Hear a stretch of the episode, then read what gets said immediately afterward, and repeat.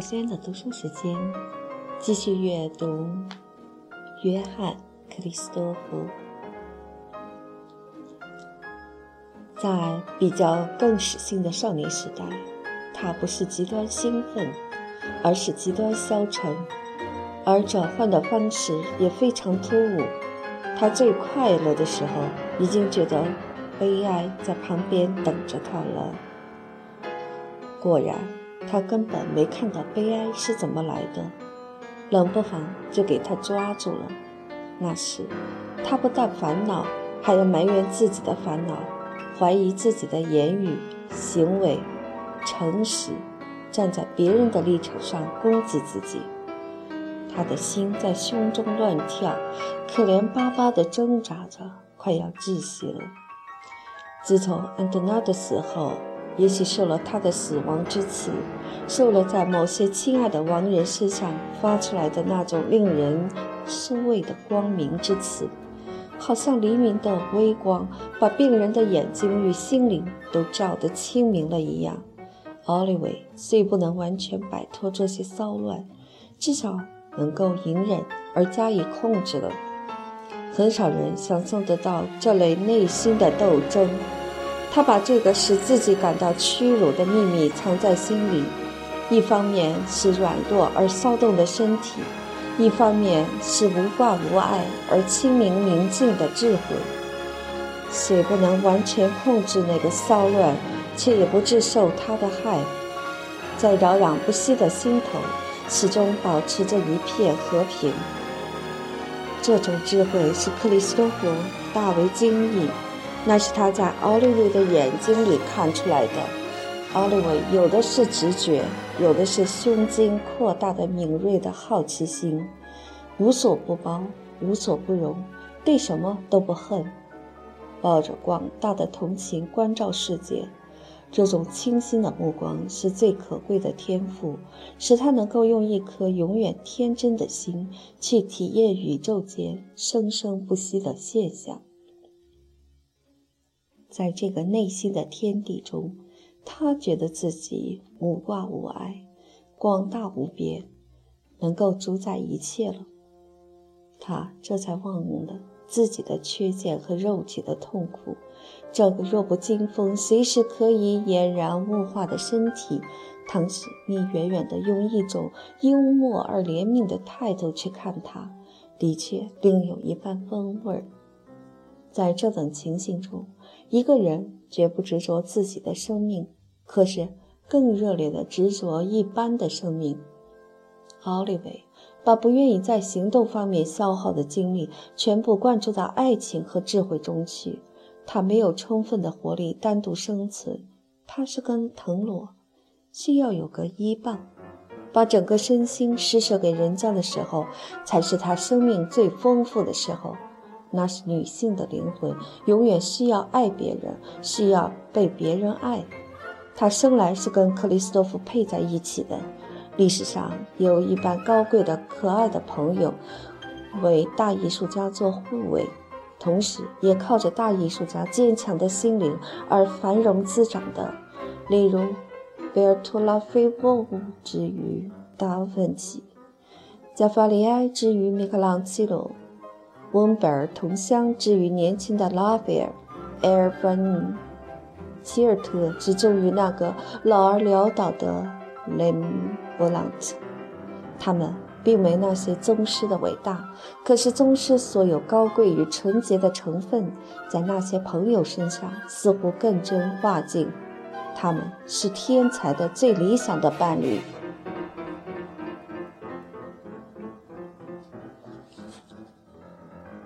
他们的友谊对两人都有好处。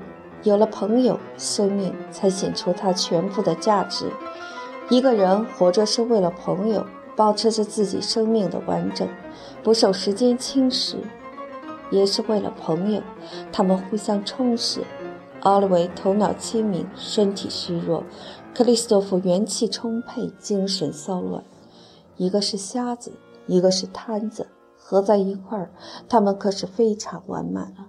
受了克里斯多夫的熏陶，奥利维对阳光重新感到了兴趣。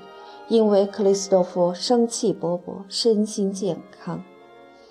但是在痛苦、受难、憎恨的时候，依旧能保持乐天的倾向，而这些他都灌输了一部分给奥利维。可是，克里斯多夫得知于奥利维的还远过于此。一般天才的同理，尽管有所给予，但他在爱情中索取的总远过于所给的，因为他是天才。而所谓天才，一半就因为他能把周围的伟大都吸收过来，而使自己更伟大。所以说，财富跟着富人跑，同样，利也是跟着强者走的。克里斯多夫吸收了奥利维的思想来滋养自己，感染到他超然物外、洒脱自如的精神和那种远大的目光，静静地体验一切而控制一切的目光。但朋友的这些德性移招移植到他这块更肥沃的土地上时，他们的发荣滋长变得格外有力了。他们在对方的心灵中发掘出这些境界，对之赞叹不已。每个人贡献出无穷的复原，那是至此为止个人从来没意识到的全民族的精神财宝。奥利维所贡献的是法国人广博的修养和渗透心理的本领，克里斯托弗所贡献的是德国人那种内在的音乐与体会自然的直觉。克里斯托弗不能了解奥利维怎么会是法国人。这位朋友跟他所见到的法国人多么不同！没有遇见他之前，克里斯多夫几乎把吕西安·雷维格看作现代法兰西精神的典型，不知他实际上只是一幅漫画。看到了奥利维，他才发觉巴黎还有比吕西安·雷维格思想更自由，而仍不失其纯洁捐介的人。克里斯多夫拼命跟奥利维辩，说他和他的姐姐不完全是法国人。可怜的朋友，奥利维回答：“关于法国，你知道些什么呢？”克里斯托弗拿他从前为了要认识法国而耗费的精力作为辩论的根据。他把在斯坦芬与罗森家中碰到的法国人一个一个地背出来，都是些犹太人、比利时人、卢森堡人、美国人。俄国人，甚至也有几个真正的法国人。我早料到了，奥利维回答：“你连一个法国人都没见到，你只看到一个堕落的社会，一些享乐的禽兽，根本不是法国人，仅仅是批浪子、政客、废物。他们所有的骚动只在法国的表面上飘过，跟法国连接触都没接触到。”你只看见成千成万的黄蜂，被美丽的秋天与丰盛的果园吸引来的。你没注意到忙碌的蜂房、工作的都城、研究的热情。对不起，克里斯多夫说，我也见过你们优秀的知识阶级。什么？两三大文人吗？那才妙呢！在这个时代，科学与行动变得这样重要。文学只能代表一个民族的最浮表的思想，何况以文学而论，你也只看到些戏剧。所谓高级的娱乐，替国际饭店的有钱的主顾定制的国际烹调。巴黎那些戏院吗？一个真正工作的人根本不知道里面是怎么回事儿。巴斯德一生也没看过十字戏。像所有的外国人一样，你太重视我们的小说，太重视大街上的戏院，太重视我们那班政客的兴风作浪了。要是你愿意，我可以让你看到一般从来不看小说的女人，从来不上戏院的巴黎姑娘，从来不关心政治的男子，而这些全是知识分子呢。你既没看到我们的学者，也没看到我们的诗人。你既没有看到我们漠视无闻的孤高的艺术家，也没看到我们革命志士的热烈的火焰。最伟大的信徒，你一个没见过；最伟大的自由思想者，你也一个没见过。至于平民阶级，更不不必谈了。除了那个看护过你的可怜的女人，你对法国的平民又知道些什么？你哪儿看得到呢？住在二三层楼以上的巴黎人，你认识几个？你要是不认识那班人，你就不认识法兰西。在可怜的公寓中，在巴黎的顶楼下，在静悄悄的内地，有的是善良真诚的人，庸庸碌碌地过着一辈子，老抓着一些严肃的思想，每天都做着自我牺牲。法国无论哪个时代，都有着小小的一群人，数量是不足道的，精神是伟大的，差不多没人知道，没有一点表面的行动。然而，的确是法兰西的力量，默默无闻而持久的力量。至于自命为优秀的阶级，却在那里不断的腐烂，不断的新陈代谢。你一朝看到一个法国人，不是为了追求幸福，不是为了以任何代价追求幸福而活着，而是为了完成或是效忠于他的信仰而活着，你便觉得奇怪。可是有成千成万的人像我这样，比我更有价值、更虔诚、更谦卑、鞠躬尽瘁、死而后已的，为了一个没有回音的上帝服务，为了一个理想而服务。你不认识那些卑微的人，省吃俭用、按部就班、勤劳不倦、安安静静的，心中却藏着一朵没有燃烧起来的火焰。这是为了保卫乡土，跟自私的贵族抗争而牺牲的民众，是蓝眼睛的老福朋一流的人。你既不认识平民，也不认识优秀阶级，像我们忠实的朋友一样，像支持我们的伴侣一样的书，你没有看过一本，你根本不知道。我们以多少的忠诚与信心培植着一批年轻的刊物？你可想到，有些正人君子是我们的太阳，他的光华是无赖小人畏惧吗？他们不敢正面相搏，只有对他低头，以便用手段去暗算他。无赖小人是奴隶，而所谓奴隶倒是主人。你只认识奴才，没认识主人。你看着我们的斗争，以为是胡闹。因为你不了解它的意义，你只看见太阳的反光和影子，可没看见内在的太阳，没看见我们几百年的灵魂。你有没有想法儿去认识它？有没有窥见我们英勇的行为？巴黎公社时代的十字军有没有把握到法兰西精神的悲壮的气息？有没有对博斯格心中的深渊探着身子看过一眼？对于一个一千年来始终在活动、在创造的民族，把它哥特式的艺术、十七世纪的文化、大革命的巨潮传遍全世界的民族，一个经过几十次磨练而从来没死灭而复活了几十次的民族，怎么能横加污蔑呢？你们都是一样的，你所有的同胞到这儿来，都只看见腐蚀我们的寄生虫——文坛。政界、金融界的冒险者和他们的供应商，他们的顾客，他们的娼妓，你们把这批吞噬法兰西的坏蛋作为批判法兰西的根据。你们之中一个都没想到，被压制的真正的法国，藏在内地的那个生命的储藏库，那些埋头工作的民众，根本不理会眼前的主人怎么喧闹。你们对这些情形一无所知，也是挺自然的。我不怪怨你们，你们怎么会知道呢？连法国人自己都不大认识法国，我们之中最优秀的都被封锁在你我们自己的土地上，人家永远不会知道我们的痛苦。我们锲而不舍地抓着我们的民族精神，把从他那儿得到的光明当作神圣的宝物一般贮存在心中。竭尽心力保护它，不让狂风吹熄。我们孤零零的，觉得周围竟是那些异族散布出来的乌烟瘴气，像一群苍蝇似的压在我们的思想上，留下可恶的虫蛆，侵蚀我们的理智，侮辱我们的心灵。而应当负责保卫我们的人，反而欺骗我们。我们的向导，我们的非愚即切的批评家，只知道谄媚敌人，求敌人原谅他们，身为我们的族类。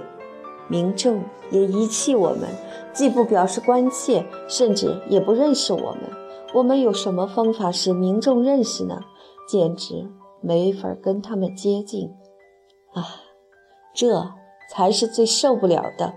我们明知道法国有成千累万的人思想都和我们的一样，明知道我们是代表他们说话，而竟没法教他们听见。敌人把什么都霸占了：报纸、杂志、戏院。报纸躲避思想，要不然就只接受那些为享乐做工具、为党派做武器的思想。党派社团把所有的路封锁了，只许自甘堕落的人通过。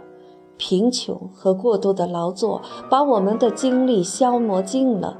忙着缴钱的政客只关心那批能够收买的无产阶级，而冷酷自私的布尔乔亚又眼睁睁地看着我们死。我们的民众不知道我们，凡是和我们一样斗争的人，也像我们一样被静默包围着，不知道有我们，而我们也不知道有他们。可怕的巴黎，固然巴黎也做了些好事儿，把法兰西思想所有的力量都集中在一起。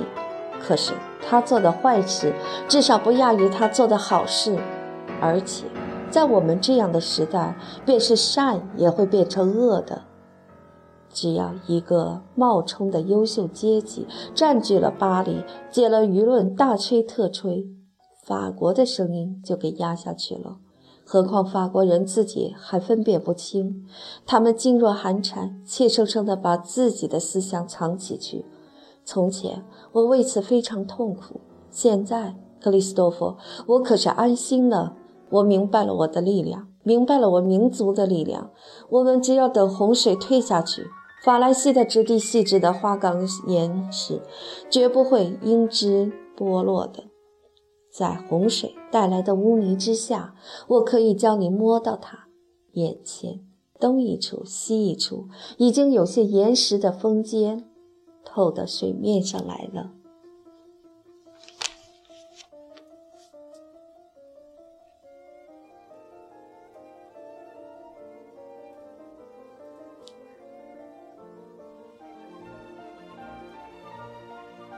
克里斯多夫发现了理想主义那股气势伟大的力，当时法国的诗人、音乐家、学者都受着这股力鼓动。当令的人尽管喧呼扰攘，宣传他们鄙俗的享乐主义，把法国思想界的呼声压倒。可是法国的思想界为了自己的身份，不屑跟市井无赖的叫嚣去对抗，只为着自己，为着他的上帝，继续唱他的热烈而含蓄的歌。他甚至为了躲避外界的喧扰，只退隐到他高塔上最深藏的地方。诗人。这个美丽的名词，久已被报纸与学会滥用，称呼那本追求名利的多嘴的家伙。但真正的诗人瞧不起鄙俗的辞藻与拘泥的写实主义，认为那只能浮光掠影地触及事物的表面，而碰不到核心。他们守在灵魂的中心，担逆着一种神秘的意境，那是形象与思想所向往的。他们像一道倾泻在湖内的急流，染上那内心生活的色彩。但这种为了另造一个世界而特别深层的理想主义，大众是无法接受的。克里斯托夫最初也不能领会，在叫嚣喧呼的结场以后，这情形未免太突兀了，好比在刺目的阳光底下经过了一番骚扰。突然来了一片静悄悄的黑暗，他耳朵里乱响，什么都无从分辨。他先因为热爱生命，看了这对比非常不快。外边是热情的巨潮在震撼法国，震撼人类；而在艺术中间，初看竟没有一点骚乱的痕迹。克里斯托夫问奥利维：“你们为特莱夫斯事件闹得天翻地覆。”但经过这漩涡的诗人在哪儿？有宗教情绪的人，此刻心中正做着几百年来最壮烈的斗争。教会的威权与良心的自由正在冲突。哪儿有个诗人反映这种悲痛的？劳工阶级预备作战，有些民族灭亡了，有些民族再生了。阿美尼亚人遭受屠杀，亚洲在千年长梦中醒来。把欧洲的掌要人、莫斯科巨人推倒了，土耳其像亚当般睁眼见了天日。空间被人类征服了，古老的土地在我们脚下裂开，把整个民族吞下了。所有二十年来的奇迹，尽管写二十部史诗的材料，你们诗人的作品中可有这些大火的痕迹？现实的诗歌，难道就只有他们没看见吗？你耐心一点，朋友。奥利维回答：“别说话，你先听着。”世界的车轴声慢慢的隐没了，行动的巨龙在街上，震撼的声音去远了。静寂的神庙的歌声清晰可辨了，蜜蜂的声音，菩提树的香味儿，风用它黄金般的嘴唇吹着大地，柔和的雨声夹着蔷薇的幽香。我们听见诗人的刀斧在柱头上雕出最朴素的事物的庄严的姿态，用他的黄金笛，用他的紫檀箫。表现严肃与欢乐的生活，又为一切阴影都是光明的心灵唱出他们宗教的喜悦与信仰的甘美，还有那抚慰你、向你微笑的酣畅的痛苦，在他严峻的脸上射出一道他世界的光芒，以及那睁着温柔的大眼的清明恬静的死亡。这交响乐是许多纯粹的声音合起来的。其中没有一个可以跟高南一与雨果的音响宏大的喇叭相比，但他们的合奏更深刻，层次更复杂。那是现代欧罗巴最丰富的音乐。克里斯托弗不作声了。奥利维对他说：“现在你明白没有？”这时也轮到克里斯托弗向奥利维做手势，要他住嘴了。他虽然喜欢更阳性的音乐，但听着心灵像森林、像泉水般的庸语，也欣然领受了。大众尽管为了争一日之短长而互相厮杀，诗人依旧在讴歌天地的长春和美的景物所给人的甜美的慈爱。人类在那里惊呼悲嚎，在一块贫瘠黑暗的田里打转。的时候，千千万万的生灵互相争取一些血淋淋的自由的时候，泉水和森林却齐声唱着：“自由，自由，圣哉，圣哉！”